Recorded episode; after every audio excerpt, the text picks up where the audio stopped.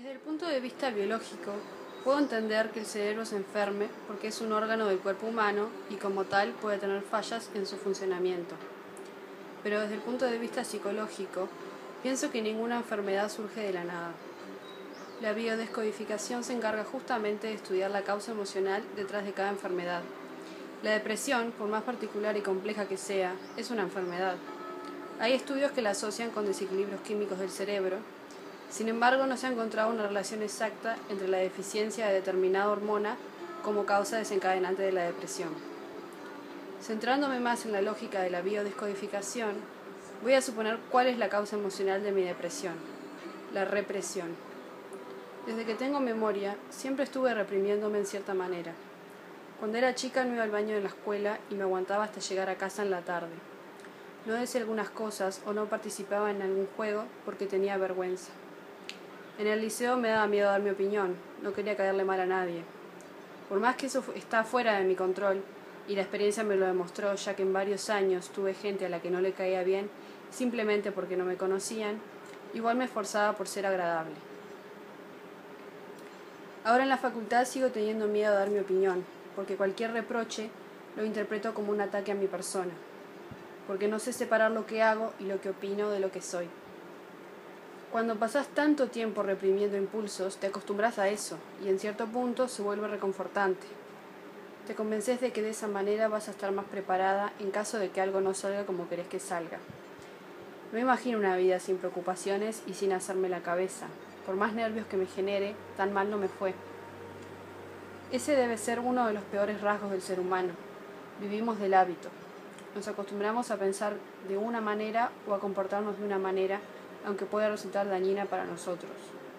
Cuando esos hábitos son buenos, nuestra vida es prometedora, pero cuando no lo son, nuestra vida se vuelve limitante. Todos sabemos cómo cuesta cambiar los hábitos.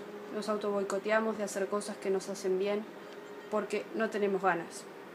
Pero ¿qué pasa cuando no tenemos ganas ni de levantarnos de la cama? ¿Qué pasa cuando las cosas que antes disfrutábamos ya no nos generan placer?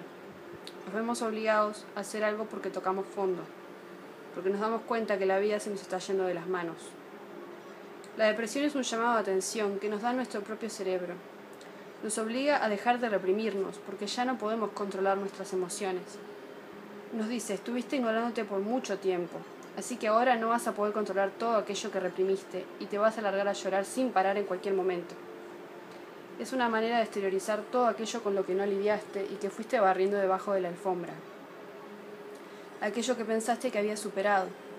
Relaciones que quedaron truncadas y que te siguen dando vueltas en la cabeza. Tus recuerdos de la infancia, de la adolescencia. Todo se vuelve vívido en tu cabeza y te obliga a hacerle frente. Porque sabes que no puedes ignorarlo más, porque te está impidiendo que vivas normalmente.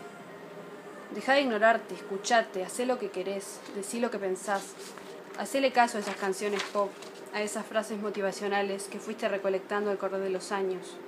Deja de pensar que todo se va a arreglar mágicamente porque no va a pasar. Hacete responsable de vos misma por primera vez en tu vida. Tiene sentido, ¿no? En cierto punto te sirve para poner las cosas en perspectiva, para dejar de estar en piloto automático. Te cuestionas todo, hasta la vida misma.